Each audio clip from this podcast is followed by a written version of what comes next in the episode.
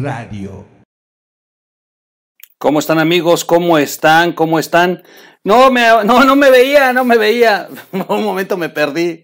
¿Cómo están? Excelente jueves. Hoy es eh, jueves, jueves. y ya estamos a punto de acabarnos la semana. Se fue rapidísima. Wow, wow, wow, wow, wow. Soy su amigo Miguel Quintana el Troll. Bienvenidos a la red de información digital. Y suscríbase al canal, suscríbase antes de que empiece con la nota, suscríbase, vaya, déle suscribir, luego dele like, luego compartir. ¿No le gusta el video? Al final dele dislike, no hay bronca, cámbielo.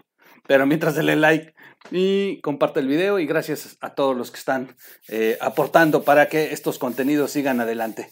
Gracias a todos, hoy estamos estrenando nueva cámara, vamos a ver cómo nos va. Vamos a ver cómo nos va, a ver cómo la siento, este, sin albur, pero bueno.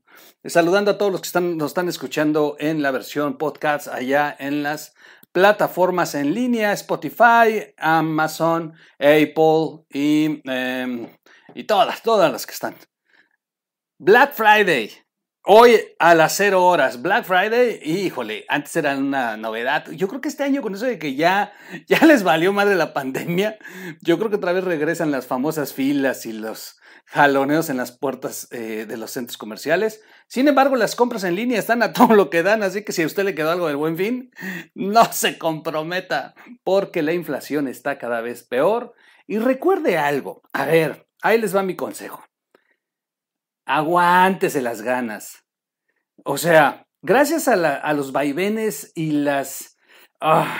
los ridículos para gobernar de nuestro presidente López Obrador, el no decidirse o estar cambiando por berrinches su propuesta para el Banco de México, pues ya ven lo que causó, que se disparara el dólar, se fue de inmediato al techo, 22 pesos ahora, y, eh, y la inflación pues sigue terrible.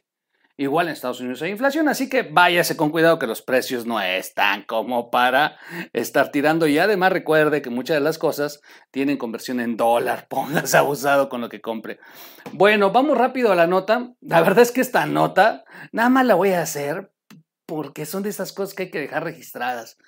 Recuerden del decretazo que ha sido comentado ya de verdad en todos lados, ya ahora sí ya se escucha por todos lados críticas, eh, todo el mundo ya quiere impugnar, todo el mundo quiere promover algo, eh, alguna controversia, todo el mundo. De hecho, sabían que platicando con algunos constitucionalistas, nosotros como ciudadanos también podemos hacerlo, ¿eh?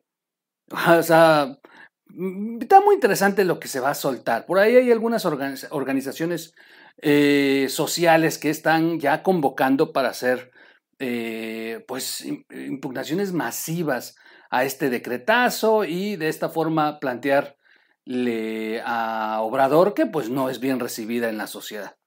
Pero Obrador ya se dio cuenta que su berrinche, el berrinche que hizo después de ver el, eh, el capítulo de Loret, donde fue exhibido el aeropuerto con 966 contratos que se revisaron y de, esos el 70% por eh, asignación directa sin licitación y el 30% por invitación a tres cuates. Y con estas empresas fantasmas que fueron ventiladas, bueno, de verdad que fue un verdadero madrazo que también lo pone incómodo con el ejército. Mm, impresionante el capítulo Loret Broso de ayer miércoles. Ahí volvieron a tocar y bueno, pues Loret, Loret, pues pues anda, anda feliz, anda feliz. Cortó orejas, cortó orejas en este ruedo. Y, bueno, pues ya, López Obrador, de verdad, lo he visto hacer berrinches, pero este ha sido uno de sus fundamentos, de los de verdad, superan todo, inclusive lo de los hermanos. Se enojó más que le pegaran al ejército sus aliados que a, que a sus hermanos.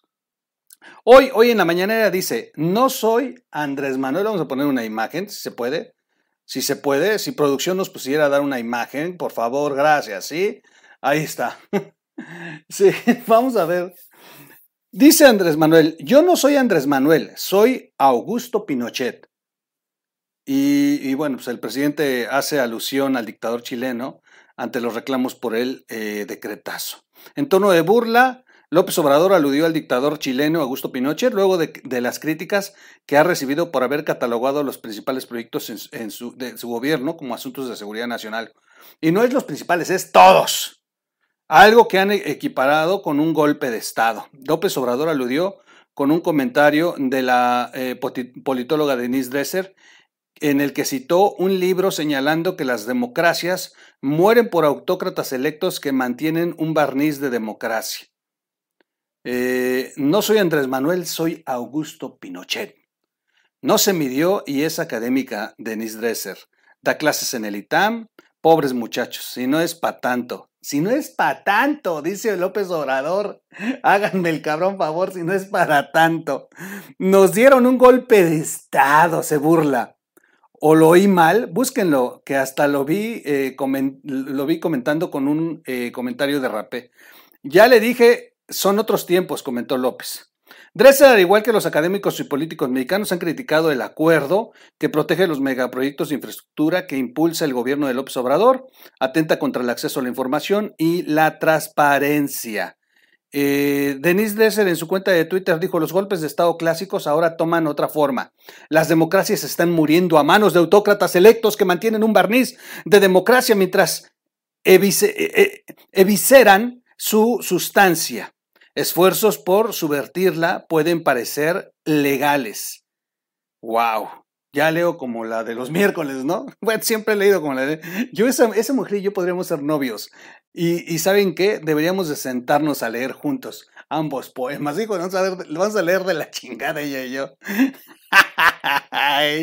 Oigan, a ver, dice López Obrador, bueno, a, esto, yo solamente para dar una noticia que sí valga la pena, este, yo lo puse porque hasta dónde ha llegado la locura de Andrés, y, quiera o no, sigue encabronado por el madrazo que le pusieron, la prensa sigue siendo la mayor oposición, sin duda es esto. Y, eh, ¿qué sí es noticia? Bueno, la oposición, por fin, en el Senado, ya tomó la determinación de impugnar y ya procedieron. Eh, ya hace rato Sánchez Cordero eh, declaró que ya el jurídico del Senado está analizando la procedencia de esta impugnación de la oposición, que seguramente va, va a proceder. No les queda de otra. Así que viene una lluvia, una lluvia de impugnaciones, de, de todo para poder detener este eh, decretazo. Se le va a caer a Andrés Manuel, se le va a caer. Va a ser el ridículo. Y lo único que pasó fue que tomó una determinación con la sangre caliente, como no se deben de tomar decisiones. En política eso es lo peor que puedes hacer. Y vamos a ver en qué termina esto. Pero de que se cae, se cae. Lo que me preocupa es cuánto se va a tardar en caer y mientras pueden hacer de los suyos. Finalmente, finalmente, finalmente. Yo hice la nota porque en algo no se equivoca Andrés Manuel López Obrador. Fíjense, le voy a dar la razón. Pero le cambiaría yo una palabra. A ver, no es Augusto Pinochet, es Andrés Manuel Pinocho. No Pinochet, es Pinocho, porque sigue siendo un mentiroso. Es impresionante impresionante cómo justifica este decreto. O sea, en lugar de, ya, pues ya lo, ya lo hizo, ya, órale, faja los pantalones y te mantienes, papá, y órale a darle.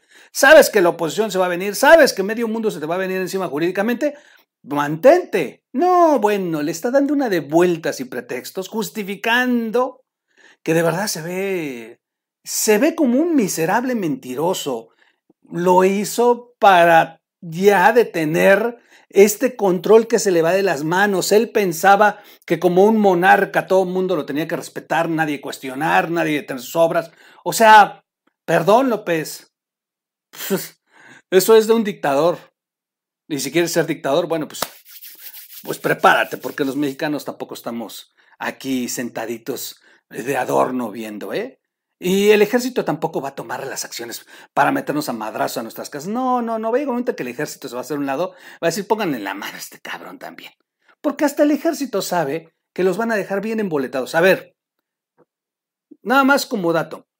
¿Sabían ustedes que según los expertos, los expertos, yo no, los expertos, y lo leí, y leí un, un documento muy interesante, habla de que los trenes, yo no sabía, ¿eh? a mí me encantan los trenes, yo soy fan de los trenes y a mí me gustaría ver este país lleno de líneas eh, ferroviarias y con trenes, ah, verdad, de verdad. Pero un pinche tren normal que nos comunica a todos los mexicanos sin estar derogando dinero y sin que estés destruyendo la selva y sin que estés lastimando a aquellos que les quita sus terrenos. No, un, un tren que nos sirva y además existían. Recuperen las vías que teníamos. Las vías que... Órale. Las vías que puso, que inició Juárez y que terminó Porfirio Díaz, por ejemplo, ya se las robaron. Así, literal, ya se las robaron. Recuperemos el tren que iba del centro al norte, del centro al sur. Había tren que iba a Yucatán, se traían el Enequén en, en, en vías férreas. Vamos por esas vías. No, no, no, el señor quiere un pinche paseo turístico entre sus terrenos. Pues así está cañón. Pero bueno, regresando al tema, nada más para finalizar. ¿Sabían ustedes que los ferrocarriles no no son eh, una garantía de negocio. Cuando el ferrocarril le pertenece al Estado, no representa más que pérdidas y entonces lo tienen que estar subsidiando. Por eso, los proyectos que sí han logrado mantenerse a flote en el mundo son los trenes que son eh, privatizados, que le pertenecen a la, empresarios, a gremios que pues le saben operar a la empresa, que le invierten, que, que, pues, que mantienen un negocio. Esos son los trenes que han perdurado más de 100 años. Hay trenes que han perdurado más de 100 años, pero están bajo la administración de empresas privadas. Los trenes públicos tienen mucho problema. O sea, le estaba leyendo un análisis en todo el mundo, ¿eh? no nomás en, México. O sea, en todo el mundo se da este fenómeno. Cuando el tren es público, el tren no representa ganancia, representa pérdidas y lo tienes que estar subsidiando. ¿Perdón? ¿Le va a entregar el tren Maya a los militares para que no lo puedan mantener? Para que los militares en el siguiente, cuando Andrés Manuel ya no gobierne, y espérense, que llegue la oposición y por fin México saque a la 4T de, la presidencia y esté gobernando ya un alguien que por lo menos tenga más sensatez en cómo deben ser las cosas. Ya quiero ver en el momento en que los militares no puedan sostener el tren Maya y le vayan a pedir al gobierno federal subsidio. ¿Qué le va a decir el gobierno federal? Voy a quitarle medicinas, voy a quitar esto, voy a quitar otro para darte subsidio el que te da Andrés Manuel. Qué buen desmadre va a dejar este señor, ¿eh? Soy su amigo Miguel Quintana, el troll. Por lo pronto, ahí les dejo la anécdota de Andrés Manuel Pinocho, Pinochot, que, este, que desde la mañana ya reconoce que es un dictador. Y por cierto, ¿ya vieron al lado de quién está Pinochet? Hablando de dictadores. Chulada de encuentro, el encuentro del diablo, decían. Chulada. No, no, no, una belleza. Por eso la escogí. Vámonos. Nos vemos en un siguiente corte. Ahí les voy a contar algo algo que sí, que sí me sorprendió y que bendito sea no sucedió. Al rato nos vemos en un siguiente corte. Vámonos.